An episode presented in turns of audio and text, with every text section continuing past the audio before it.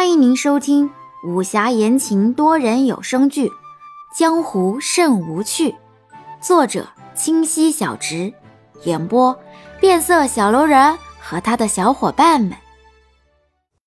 第五十八集，爵哥哥也算苦尽甘来。兰姐姐脾气虽不好，但对爵哥哥是真真好。唉。也不知林芷怎么样了，我甚是想他。想他便去瞧瞧吧。清水头也不抬，低头画田字，心里烦躁，总觉得这田字近日画起来越来越碍手，改日一定要好好问问祖父了。伊人这才发现清水头上的木簪不见了，就是那杨焕送的那把，也不知是何时取下的。姐姐，你头上的木簪呢？摘了。猛然想起何事，站起身来往外走，没料在院外就遇到了钱爵，正是刚刚好。钱爵，林家可有对外发丧？嗯，有几日了，我已打发人去了。见你心情不好，料想你也不会去，这便没告诉你。哦。我明白了。清水说完，转身往屋内走去。清水，钱爵忙唤道，就见清水停下，转身瞧着他，一脸面容憔悴。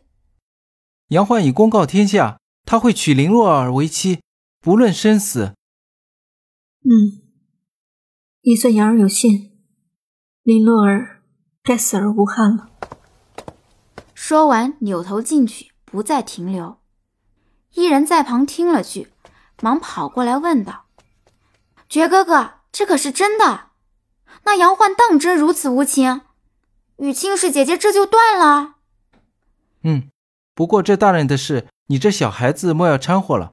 你以后与林直见了面，也少提此事吧。”钱爵拍了拍伊人的肩膀，便离开了，留下伊人在原地愤怒不已，心道。见了林直，定要好好问道问道不可。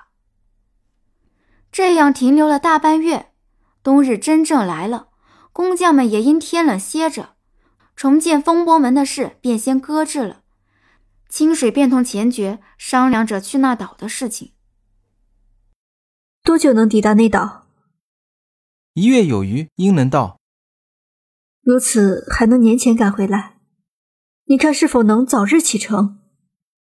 我也是这般想的，这样便定在了三日后启程。伊人非要跟着去，清水未摇头，钱爵也随了他。天冷路滑，马车走得极慢，又特意跑到广寒榭接了广心兰，这才晃晃悠悠上了路。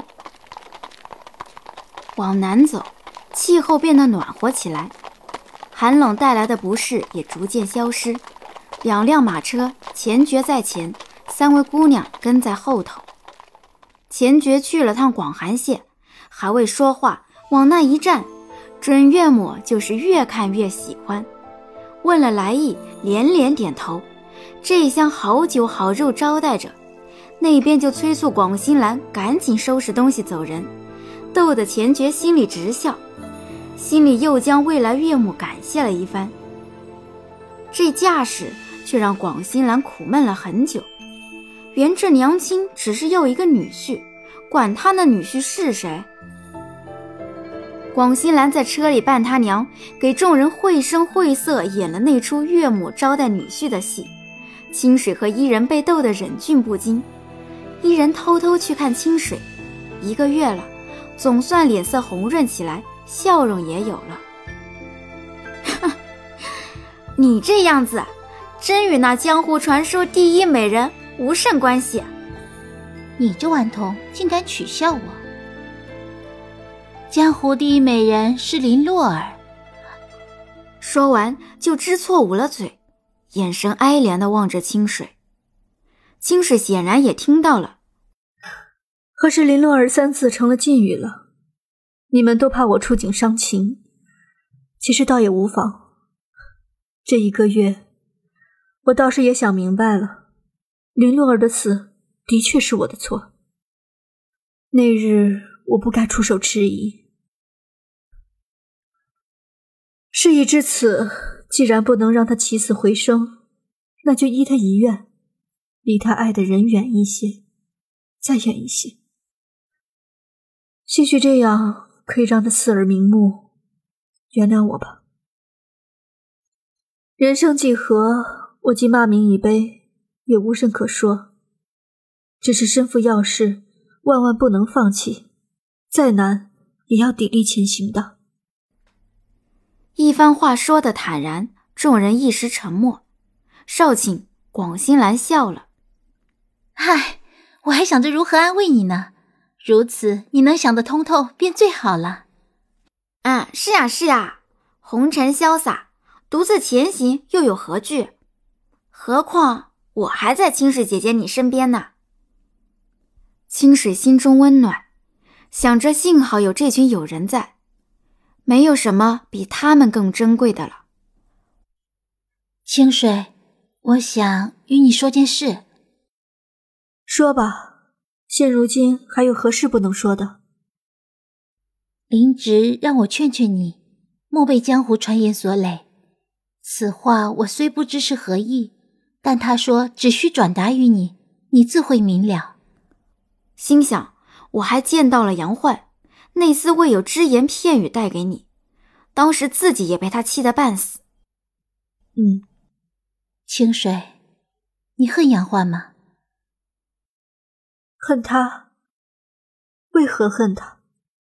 这事是我对不住他，让他失去了夫人。该他恨我才对。清水闭眼，不想再聊。本集已播讲完毕，喜欢请右上角点击订阅关注哦。